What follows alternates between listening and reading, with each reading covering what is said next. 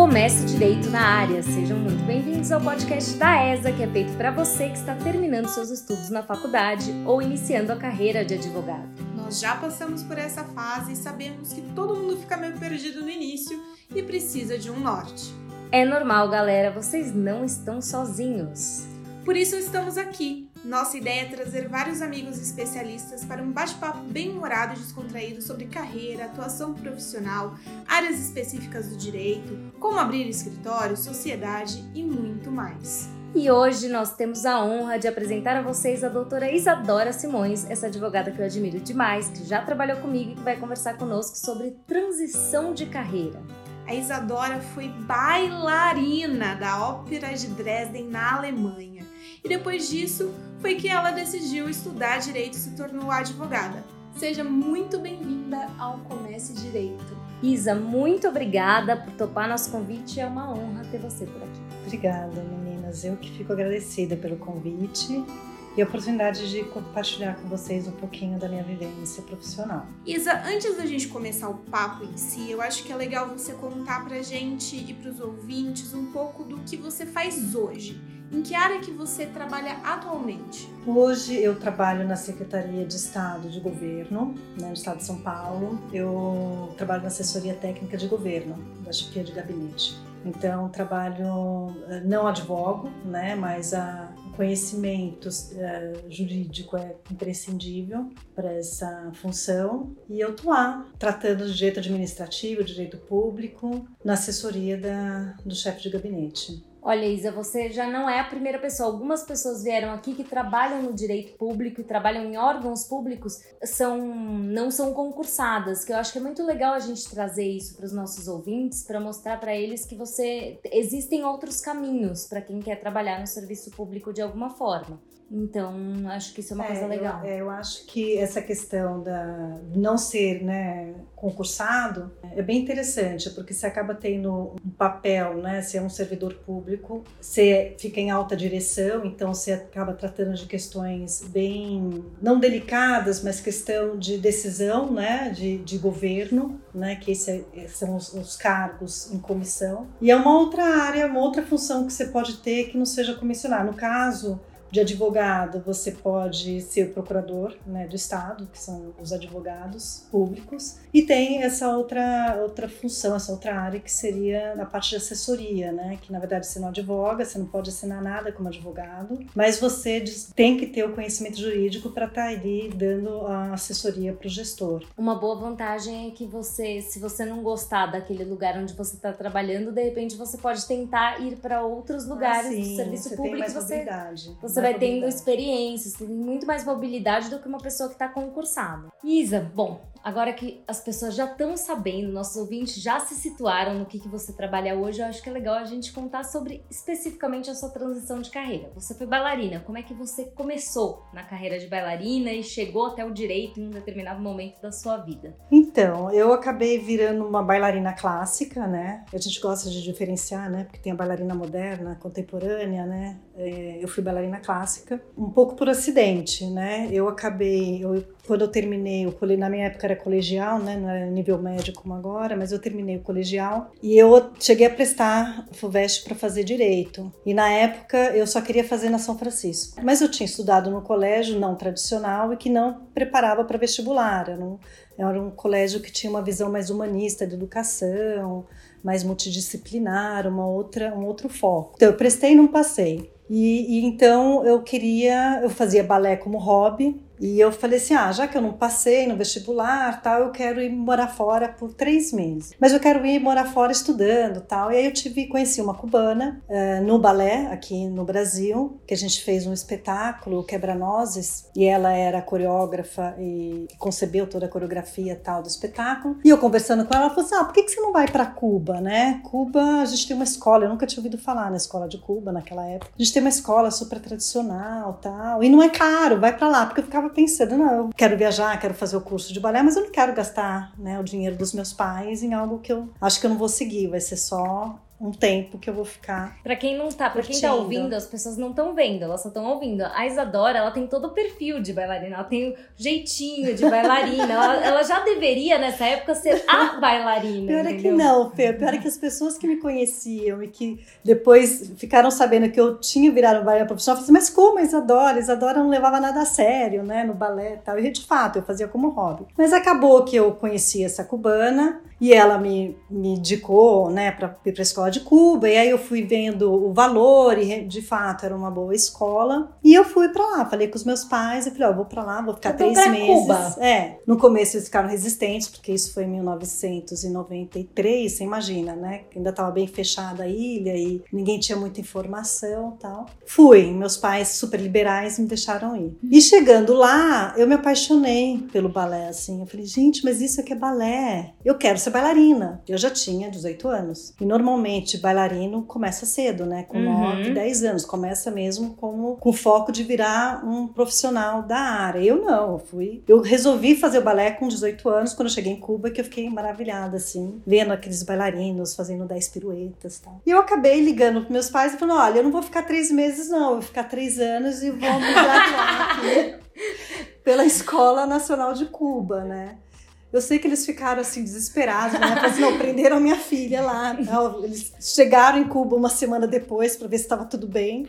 Coitados dos E eu pais, os né? convenci que eu queria ser bailarina e tal. Eu falei, ah, deixa eu tentar, né? Eu me apaixonei pela área e tal, eu quero me dedicar. E de qualquer forma, o balé você tem um prazo de validade, né? Tudo que você usa, o físico, né? O corpo, você não fica até velhinha Né, não dançando. dá. tá? eu, eu gostava de dançar, né? Eu, apesar, eu me formei pela Escola Nacional de Cuba como professora e bailarina. Ser professora nunca foi o meu foco, eu dou, já dei aula, né? Mas nunca foi o meu foco. E eu gostava de palco, né? Uhum. Me formei lá, fiquei três anos em Cuba. E aí eu decidi que queria dançar. Então, é, eu sabia que no Brasil não ia dar, porque eu também nunca fui uma bailarina de ponta, né? Assim, aquela bailarina, aquela menina que chega maravilhosa. Eu era muito esforçada, muito de- dedicada, muito disciplinada, né? Que o ballet tem muito isso, muito persistente. Você acha que essa sua disciplina é uma coisa sua ou ela veio muito do balé? Porque você é disciplinada. Eu trabalhei com você. A, Isadora sou, é né? super disciplinada. Com o horário, com os prazos dela, a tabela dela. É. Inclusive, eu herdei a sua tabela de prazos. Ainda bem que eu herdei a tabela de prazos no começo da Isa. Toda Porque depois-. Depois eu herdei tabelas de prazos de outras pessoas, porque eu- eu- a gente trabalha num escritório onde muitas pessoas foram saindo e eu fui herdando tabelas de prazos. Chegou uma hora que eu tinha tabela de prazos de muita gente. Mas a da Isa foi a melhor, foi a primeira que veio pra mim, ela veio bonitinha. A Isa me explicou, ela sentou do meu lado explicou cada processo que ela estava me passando. Você acha que as É. outras pessoas fizeram isso? Não foi bem assim. É, eu acho que é um pouco, acho que é uma característica minha, mas o balé eu acho que acentuou demais, assim, muito, porque o balé clássico, principalmente, a disciplina, ela é 80%, né, do sucesso, não que você vá ser um grande bailarino, mas que você consiga se movimentar na modalidade, assim. Então, eu acho que eu já tinha, já sempre fui um pouco metódicazinha, o balé acentuou muito mais, mas de fato, eu acho que hoje em dia eu tô mais tranquila, depois que eu saí do mundo da dança, mas eu, eu tenho essa característica, né? E o balé deu uma acentuada, né? Profissão. Mas então, voltando, eu me formei e aí eu voltei, até cheguei a voltar para o Brasil, fiquei uns seis meses, mas eu sabia que para ser bailarina eu tinha que ir para um outro país, né? Aqui no Brasil, o mercado muito pequeno, né? Na época só tinha duas companhias, que era o balé da cidade de São Paulo, que dançava balé contemporâneo, que não era minha praia, mas balé moderno e contemporâneo, e o balé do Rio de Janeiro, Municipal do Rio de Janeiro, que aí é muito difícil entrar, né? As panelinhas são muito grandes. Aí eu fui para Europa, aportei lá na Alemanha, e depois também de dois anos persistente fazendo audições, porque no balé você faz muita audição para poder ser aceito em companhia, né? Que é, é muito é cruel demais. Eu acabei indo dançar na Ópera de Dresden, no Semperópera Dresden, e fiquei lá cinco anos. né? Nossa, cinco anos é um bom tempo dançando de carreira. profissionalmente. E, bom, foi muito bom, foi bacana. Eu acho que assim, eu acho que eu consegui fazer algo que é muito. Não é comum bailarinos brasileiros conseguirem virar bailarinos profissionais, né, é, no exterior. Foi muito bacana. E aí, quando eu já estava com 27 anos, também eu estava numa fase que eu já não sabia se eu queria continuar dançando, se não. não eu sabia que eu não ia querer ficar morando na Alemanha. Eu sempre quis voltar para o Brasil para fazer uma graduação, só não sabia exatamente do que. Acho que o direito sempre estava lá na cabecinha, mas uhum. na época, né, eu fiquei muito afastada, porque na época da dança, do balé, eu não lia mais nada, eu não escrevia, porque eu cuidava do corpo, né? Era do corpo, né? E, e da mente no sentido físico, né? Então eu fiquei muito tempo afastado dos estudos, propriamente dito. E aí eu engravidei da minha filha mais velha, e coincidentemente, naquela época, época eh, eu perdi minha mãe. E aí eu fiquei naquela questão de volto pro Brasil, não volto, você quer ficar mais próximo da família depois de muito tempo longe, né? Já morava 11 anos fora do Brasil. E o pai da minha filha, brasileiro, conheci na Alemanha. Ele também, ele não queria mais morar na Alemanha. E aí a gente voltou pro Brasil, eu ainda, eu ainda empregada na Alemanha com uma licença maternidade, que lá você tem direito a tirar de três meses até um ano, eu tirei por um ano a licença maternidade. Maravilhoso! Né? É outra realidade, né? Outra, e as férias lá, então, que se você tem, são 30 dias úteis, não são 30 dias é, corridos. É, o meu, eu tenho um amigo que trabalha na Suíça, que é muito parecido, uhum. né?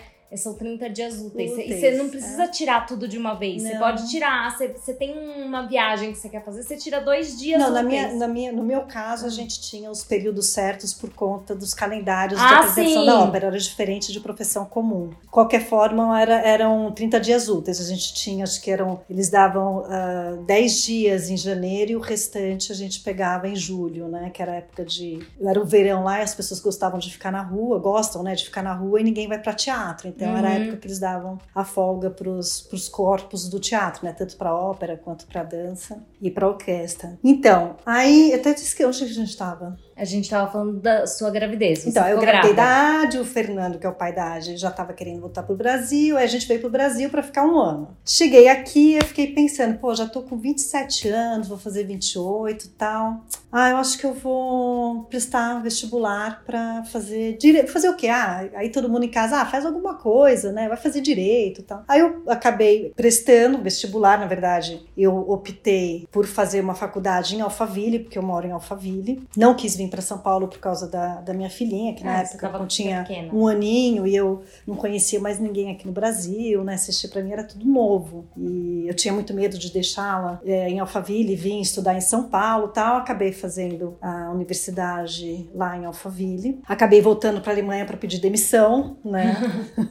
e vim para cá e fui estudar, meio que na, né? Vou fazer faculdade e tal. Direito, acho que foi uma área que eu já tinha lá atrás, que foi que eu tinha prestado, eu tinha prestado direito ou psicologia, né? Mas o meu número um era o direito. Acabei estudando, fazendo a faculdade Gostei muito, eu acho que direito também tem muita, você tem que ter muita disciplina, né? Essa questão de você estudar, de se aprimorar, né, no, no conhecimento e tal, que tem, tem muito que a ver, de certa forma. Tem que gostar de estudar. Né, com a... Eu tenho muita dó dessas pessoas que param no direito porque não sabiam o que iam fazer Nossa. e a família pressionou. Aí não dá certo, Não, né? não dá certo, Você gente. tem que, assim, ah, tem gente até que dá. A gente até entrevistou uma pessoa aqui que foi a Débora, que foi parar no direito direito, mas é porque ela gosta de estudar. Ela acabou tomando outro caminho, a Débora tem um episódio muito legal que é o último da, da segunda temporada. Ela trabalha com justiça restaurativa e ela implementa a justiça restaurativa, mas é uma pessoa que, por um é, acaso. Mas ela tem muito é. contato com pessoas, Sim, né? Com, é um, e gosta de é. estudar. Porque, porque, na regra o direito a gente é muito solitário, né? De, de certa forma, né? é, a, a, gente, na nossa área, a gente tem bastante contato com pessoas, mas tem que gostar de estudar, porque a gente trabalha com família. Família, você tem muito contato com o outro, você tem muita relação com o outro. É, violência contra a mulher, que a gente também trabalha. Uhum. Você também tem muito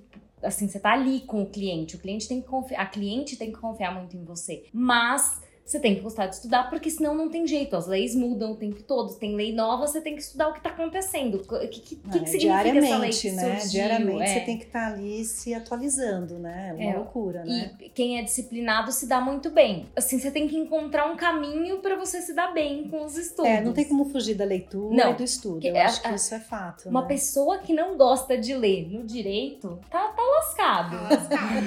é verdade, né? Eu acho que isso é... Não tem um dia que eu não fique lendo, as pessoas, nós, é o dia inteiro lendo, É, né? a- E- o e nosso é trabalho é ler. relatório, né? E é desse, acordam, É, que seja, e, e tudo, essa coisa né? mais intelectual mesmo, né? Porque, Uhum. por exemplo, a Fê tem o lado intelectual e o lado de comunicação. Mas tem gente que só tem lado de comunicação, por exemplo. É. Aí, pro direito, é muito frustrante. O pessoal que gosta muito de exercer a criatividade É. e tudo mais, o direito não, Não tem é como caminho. criar muito, né? Vai, vai ficar frustrado. É, eu tenho uma, uma relação muito importante na minha vida com a área da comunicação. Sempre tive e eu sempre gostei de me comunicar. Eu acho que é uma coisa que eu faço bem. E eu consegui encaixar, encontrar esse caminho da comunicação no direito. Não é à toa que estamos aqui neste podcast hoje. Mas eu sempre gostei de estudar também. Eu gosto muito de ler. Eu leio todos os dias, independente do direito. Eu, eu, eu leio muito fora do, do, do mundo jurídico e leio no direito. Não, assim, a gente no direito não passa um dia sem ler, não tem como. Eu, eu acho assim que o direito, bem ou mal, o curso, né, a faculdade, ele te traz uma bagagem, você lida de- com normas, né? A Uhum. gente vive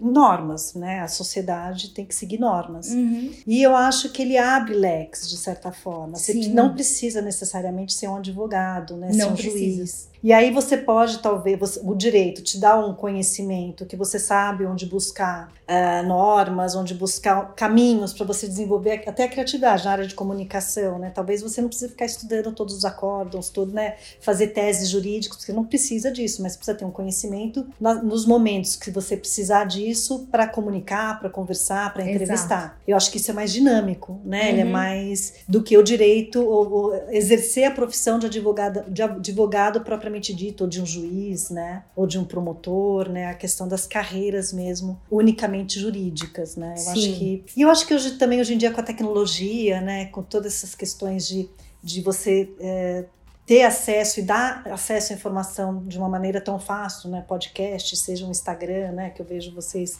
né? Todo momento postando ali conta. informações e tal. Eu acho que principalmente essa questão da comunicação é, tá mais fácil para os Tá, advogados. hoje em dia tá né? muito mais. Aqueles que são comunicadores se dão muito bem, né? Eu, eu acho que, isso é- sim, eu acho que você ter essa versatilidade de saber se comunicar, de fazer o trabalho que eu e a Daina fazemos é legal, mas você também tem que ter o lado intelectual. Se você só tem o lado intelectual, você vai achar um caminho no direito, mas se você só tiver o lado da criatividade e da comunicação, Não, aí não adianta que você não vai adianta. fazer nessa área, né? Como dizia um professor nosso, o direito é texto e testa.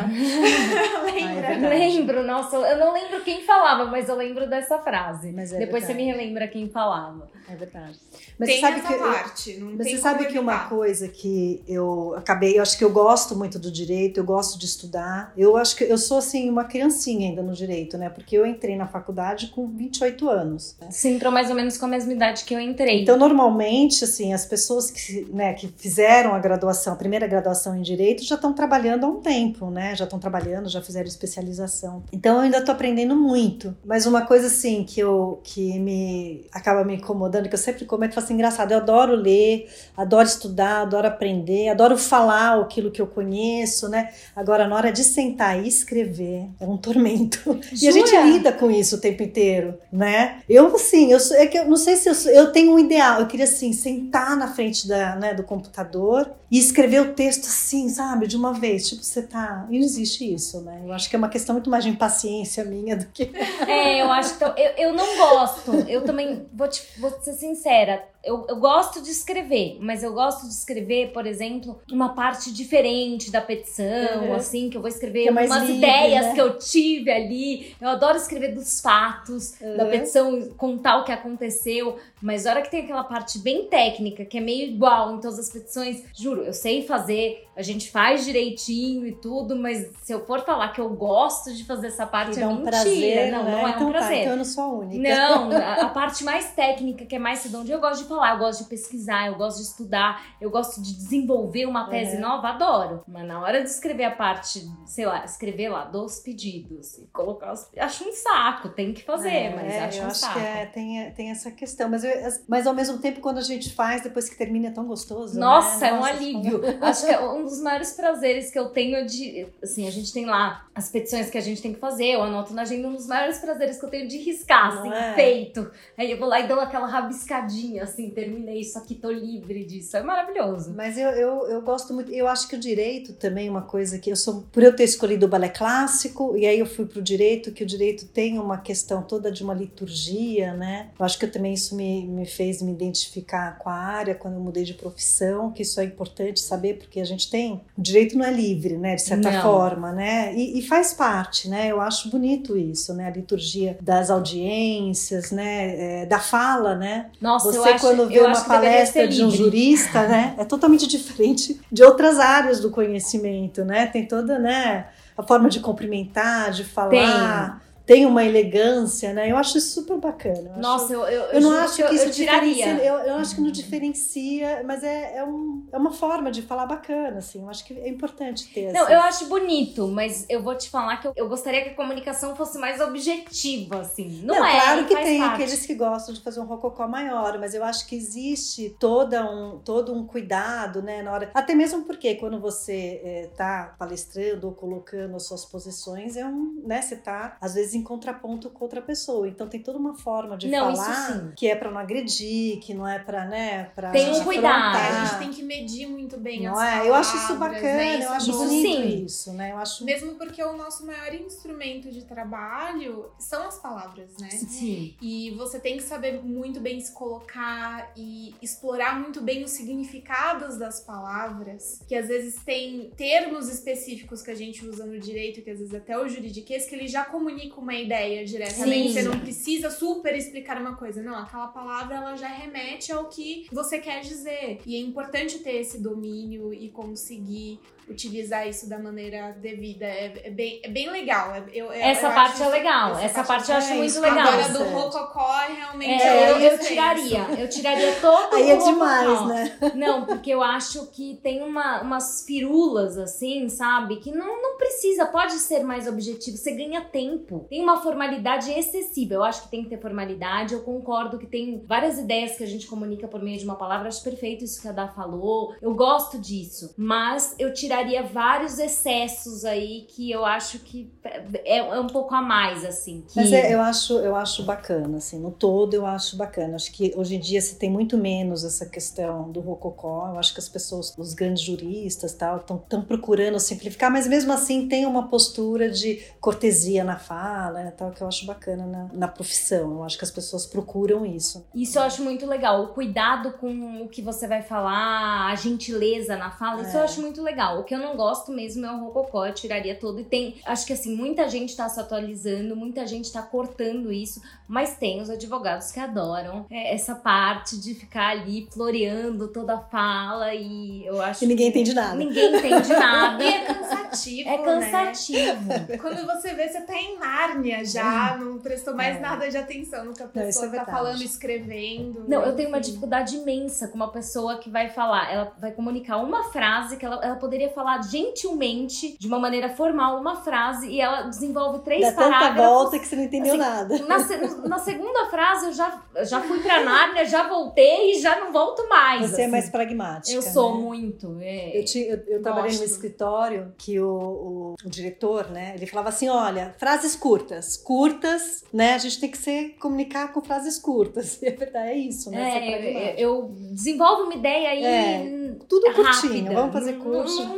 Rocambolesco demais, a pessoa não para, a pessoa não presta atenção. Quando você começa a fazer É. uma frase, um parágrafo muito rocambolesco, a pessoa vai embora. Ela começa a ler e ela pula. Ainda mais juiz que tem um volume muito grande de coisa. É, mas eu acho que é uma questão mais de, de conseguir é, simplificar e, e resumir aquilo que se quer dizer, né? Eu acho que quando, quando muito se quer dizer é porque pouco se tem a, a- a afirmar, né? Então, tava- a de- ou a defender, né? Então, eu acho que também tem essa questão. Eu tava lendo lendo um livro esse fim de semana, um livro sobre política, é, de um jurista importante, bem famoso, não vou falar o nome. Eu, eu li ali, ali, eu falei, gente, esse cara tá falando, falando, falando. Isso daqui poderia ser um artigo, não precisava ser um livro, sabe? Ele não tá falando nada aqui. Aí eu larguei o livro pra lá e falei, vou procurar essas informações em outro lugar. eu achei num site confiável, uhum. um site que eu confio muito sobre política e tal. Achei um artigo, tudo que, que eu precisava, tudo. resolveu a minha vida um livrão, assim,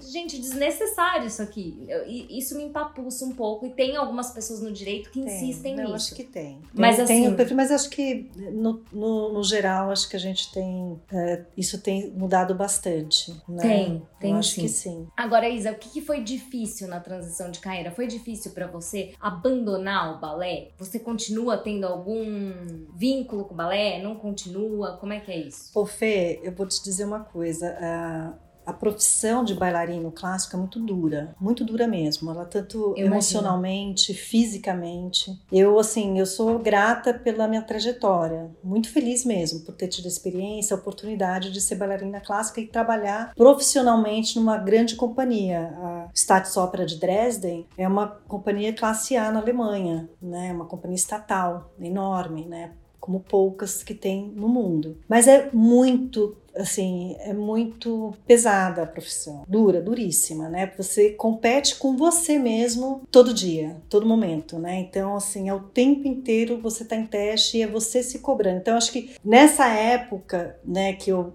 engravidei da minha filha mais velha, né, teve a questão do falecimento da minha mãe, ah, o meu marido queria voltar para o Brasil. Eu acho que nessa época, eu, eu, eu acho que eu já estava no momento que já era para uma mudança, né? Então, quando eu, eu, fui estudar direito, quando eu precisei, eu até falava, gente, como é fácil estudar isso, porque eu acho que era tão dura, era tão dura a minha carreira, duríssima mesmo. Assim, eu tinha o diretor da ópera era um russo maluco, né? É verdade, ele era super autoritário, né? Com aquela, assim, o balé tem umas questões é, loucas, assim, era aquela visão antiga que você não podia nem olhar para o lado, não podia nem falar o porquê que você estava fazendo alguma coisa, assim, era bem, bem duro, assim. E eu acho que quando eu, eu, eu mudei, né, vim fazer a graduação, tal, esse lado duro da profissão de bailarino, né, não, não tinha nenhuma saudade, eu tinha saudade do palco, né? Uhum. Mas o uhum. palco eu tinha que tá naquela vida dura que eu tinha antes. E eu já tinha dançado, então para mim não foi muito não foi muito uh, difícil nessa transição. Eu acho que ela foi muito tranquila. É, me dei super bem na faculdade, acho que pelo meu perfil e né, por ter, ter sido tão duro lá, outra profissão, aí estudar foi tão fácil, né? Foi tão tranquilo. E então você não, te, não teve grande assim tanta dificuldade, não foi tão duro, Fê. E... Claro que saudade eu tenho, tudo, mas eu sei, eu sabia que o balé clássico ia ser por um tempo determinado. Eu não tinha vontade de ficar no backstage, não tinha vontade de ser professora ou de ser é, ballet numa companhia, né? esse não era o meu foco, né? Então eu sabia que eu ia ter que estudar, né? Então, foi assim, foi uma transição tranquila nesse sentido. E você mantém algum vínculo com o balé? Hoje em dia nada. Ainda quando eu voltei para o Brasil, eu ainda fazia aula, né, até para me exercitar, tal. Então eu fazia em academia lá em Alphaville mesmo, tal. E eu dançava. Então a, a, a dona da academia pediu para eu ajudar, né, para eu dançar no final do ano no espetáculo com as uhum. crianças, tal. Mas foi um vínculo que eu tive ainda na época que eu estudava. Quando eu comecei a trabalhar, eu já não eu ainda consegui ainda fazer algumas aulas tal, mas aí depois eu tive que parar porque não tinha como, né? Já estava já com filho, trabalho, aí vim trabalhar em São Paulo também. Aí não deu mais. Aí hoje em dia não faço mais nada, assim, nem, nem, nem me alongar mais. É pena. que pena, é, porque eu imagino pena. que você deveria ser. Eu nunca te vi dançar, mas imagino que você hoje deveria. Hoje em dia eu só tenho as dores no corpo, é, né? Os reflexos. é, imagino, também tem isso, né? É, esse tipo de profissão traz reflexos no traz. futuro, no corpo. É, com o tempo ela vai aparecendo, vai ficando mais forte, assim. Mas, assim, infelizmente, eu gostaria de, de continuar fazendo pelo menos umas aulas de hobby, assim, mas ainda não consegui tem. É difícil, Fora que é muito né? ingrato, né? Porque o direito, acho que nas profissões você, quanto mais vai passando o tempo, mais você vai conhecendo, mais você vai se aprimorando, né? O balé clássico, assim como os grandes atletas, né? Você tem um prazo de validade. Aí quando você para de fazer aquilo, parece que teu corpo nunca fez, né? Então quando você se tenta fazer de novo, você não consegue mais. é bem é bem frustrante isso. É, e você vai diminuindo a sua habilidade. Total. Conforme as outras profissões, profissões intelectuais, você vai aumentando a sua habilidade. Você perde tudo, né? É, é triste isso. Hoje eu penso e falo, nossa, que triste. Depois de tantos anos me dedicando, né? Sem férias, mas... Eu também tive uma transição de carreira, pra quem não sabe, pra quem é nosso ouvinte não sabe, e não foi difícil também fazer a minha transição de carreira porque eu já tava insatisfeita com aquilo. Na verdade, a maioria das pessoas quando faz uma transição de carreira, ela já tá insatisfeita. Eu acho que o grande medo de algumas pessoas, principalmente quando é uma, não é uma carreira como a sua que você já sabia que tinha um prazo de validade, que é o caso da minha, que não, eu poderia ser arquiteta até hoje Uhum. e trabalhar com arquitetura até hoje Sim. se eu quisesse. Mas eu não estava satisfeita. As pessoas têm muito medo de jogar tudo pro alto porque você já fez uma faculdade. No meu caso, era uma faculdade semi-integral, Uhum. que não é fácil. A arquitetura não é uma faculdade leve, era puxado, muito projeto, muita dedicação com relação à criatividade e tal. Mas é, eu não tive nenhum medo de jogar tudo pro alto e recomeçar do zero. Foi super ok pra mim essa parte. É uma coisa que as pessoas me questionam. E eu hoje sou muito feliz, ainda bem que eu fiz isso, porque eu sou muito mais feliz do que eu seria como arquiteta. Eu sentia que como arquiteta me faltava essa questão intelectual mesmo, de estudar de verdade. Porque não que o, arquiteto não estude, mas é outro tipo de estudo. Você estuda mais na área de exatas, você vai estudar gestão, você vai lá estudar os materiais de obra, mas não tem essa coisa do, de filosofar, de pensar, de criar teses. São campos muito diferentes. E eu sentia falta. E eu sentia falta de poder fazer algo que eu sentisse que eu tô fazendo algo por alguém, sabe? Pelo meu país. Eu, eu, eu, não me sentia realizada como arquiteta. E mesmo quando eu fui trabalhar com direito, eu fui com ideia de me realizar na área pública, mas eu não era realizada naquilo que eu trabalhava na área pública, porque eu ainda não sentia que eu tava fazendo al-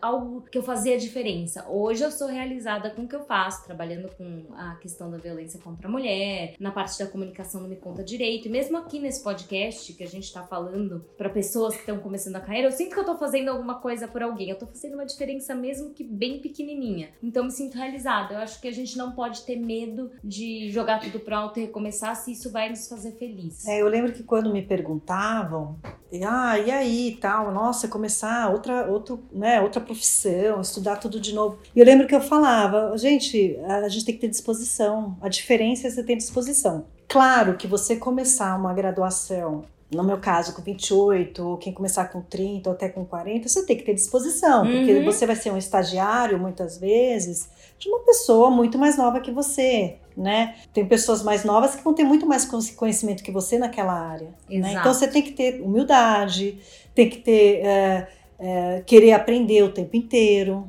né? E ter disposição, disposição para tudo, assim, topar, né? Os desafios, saber que você às vezes ser mais maduro eh, não vai conseguir fazer aquilo que uma pessoa menos madura vai fazer porque é, ela tem muito mais experiência naquela área específica, né? Exatamente. E ao mesmo tempo, eu acho que tem uma outra questão que é uma vantagem, que você chega com uma bagagem, o teu olhar muitas vezes para a área, para o estudo, é uma área muito mais ampla do que aquele que ficou só naquela, naquele estudo naquela área. Então, às vezes, você consegue agregar bastante também pela sua experiência de vida, mas você tem que ter humildade que talvez questões, questões de conhecimento de norma, né, de especializações tal, você vai lidar com pessoas muito mais novas. E você vai estar sempre um pouquinho mais atrás. Mas eu acho que a chave do negócio é realmente ter disposição, não ter medo do novo e, e tentar mudar. Eu acho que é isso. Eu acho que disposição é tudo. Você falou a palavra mais importante, é disposição. Você tem que estar muito disposto a encarar é, esses pequenos desafios. E eu acho que isso que você falou também faz muita diferença. O repertório que você tem da sua vida vai fazer diferença. Eu sei, eu vejo o quanto isso faz diferença pra mim. Porque às vezes você lidou com uma coisa ou outra que aquela pessoa, por ser mais jovem, ela estudou, mas ela não lidou com aquela situação na prática. E eu acho que o direito, de certa forma, que eu acho que é uma coisa que, que talvez você fale, ah, eu me identifico mais com o direito, que o direito, você lida com normas, mas com normas em várias áreas. Uhum. Então você lida com relações uh, interpessoais, né? Uh, em várias áreas diferentes. Então, todo o conhecimento que você tem de vivência, ele é rico para quem faz direito. Sim. Né? Porque as, você está na área da, da, da, da, violência contra a mulher, ou quem está numa área da criança, né, do adolescente e da criança adolescente, tudo isso é vivência, de, é vida mesmo. É vida. Né? É vida. Então, você tendo a, a maturidade, você tendo vivências em diversas áreas, você vai somar o conhecimento jurídico com, com aquilo que eh, você lida no, no, no direito, que são relações entre as pessoas, né? Então, eu acho que talvez seja isso até que a gente se apaixone bastante no direito. Sim. Né? E que, é, que no final o advogado é até um pouco de tudo, né? Às vezes você tem um pouco psicólogo, vocês que lidam com o Nossa, direito de família, com né? Com certeza. Né? Um pouco psicólogo, um pouco coaching, um pouco né, orientador, né? Você é um, quando você é um advogado que trabalha na área de consultoria. Então eu acho que, que tem essa questão no direito. É, né? eu, que, a, eu acho que, que você isso... tem maturidade também tem traz uh, é, também traz boas questões, né? Mesmo você começando a faculdade mais tarde, por exemplo. Ajuda, ajuda bastante. E ajuda até durante a faculdade. Agora, essa questão da disposição, eu acho que a Dá pode comentar um pouquinho. Mesmo quando você está fazendo uma transição dentro da mesma carreira, que foi o seu caso, você também precisa ter disposição. A Daine estudava para ser juíza e ela se transformou, se tornou advogada. Sim, exato. E, enfim, foi difícil abrir mão de alguns anos de estudo para falar, não, realmente não é isso que eu quero. Você tem medo, às vezes, até de decepcionar algumas pessoas, porque, querendo ou não, como eu só estudava para concurso, eu tinha um respaldo da minha família. Então eu chegar e falar, então, gente, não quero mais, é, foi uma dificuldade grande. E mesmo porque eu acreditei nisso desde que eu entrei na faculdade, eu queria eu prestar lembro. concurso público e falava isso para todo mundo. E eu era muito fiel a esse projeto, então parecia que eu tava atraindo aquele ideal. Enfim, eu me encontrei na carreira de advogado, eu tinha muito preconceito com a advocacia.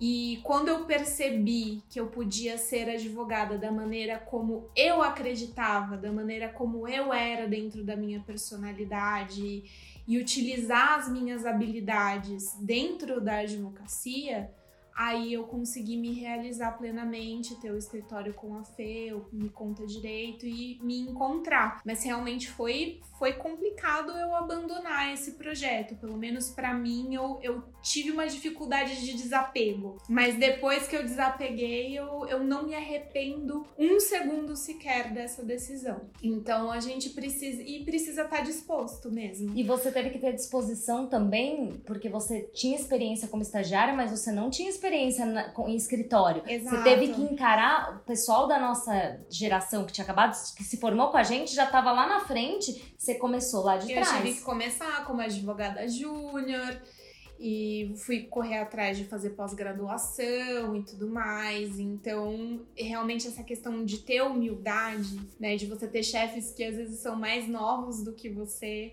e você falar não, eu tô aqui para aprender, para me desenvolver, para em algum momento eu poder ter aquilo que é meu, porque isso era uma coisa que eu já tinha meio em mente, de que para ser realizada dentro da advocacia, eu teria que, em algum momento, ter o meu escritório para fazer as coisas da minha maneira e não ser uma extensão do braço de alguém e praticar a advocacia como o meu chefe quer que seja praticada uhum. a advocacia. Foi foi basicamente isso pelo que eu passei, mas eu foi, foi difícil de desapegar a gente da, da magistratura. É impressionante. É, é porque você foi. tinha um ideal, né? Eu tinha. É, é, é, e você, de certa forma, você parou de seguir o teu ideal, né? Diferente de você tivesse conseguido entrar na magistratura, tá lá e falar, não, peraí, não era isso que eu, eu, eu queria isso, mas isso não era, não, não tá me realizando, né? Então eu acredito até que a disposição... É, e é. até foi melhor que fosse dessa forma, né? Porque se eu já tive dor de desapegar de alguns anos de estudo, imagina se eu tivesse que desapegar de uma carreira pública estabelecida.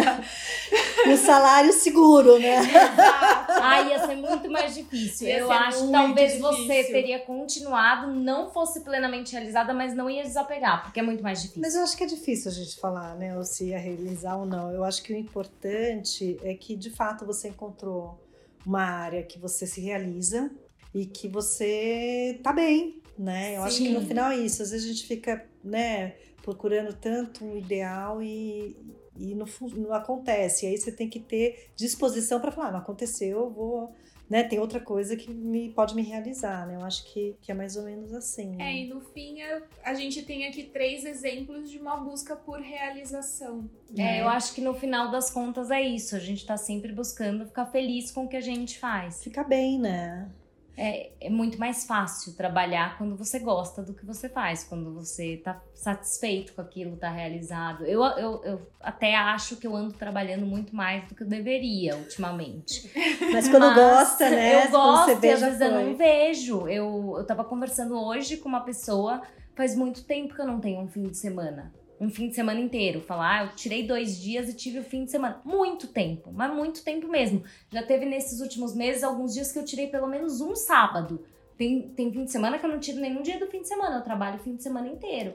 Então, se eu tô exagerando um pouquinho, estou. Mas é um período, assim, eu vou parar com isso, porque eu gosto tanto que eu me envolvo. É que quando a gente vê, a gente já está lendo, né? Já está pesquisando, né? Bem, a gente tem que se policiar, tem, porque tem. é infinito. Você sempre vai ter o que pesquisar, sempre, sempre vai ter o que ler, sempre vai ter o que estudar. Então, assim, tem que se policiar para não fazer em certos momentos. É, eu preciso desse policiamento, confesso. Vou, vou tentar, vou tentar. No segundo semestre eu tento.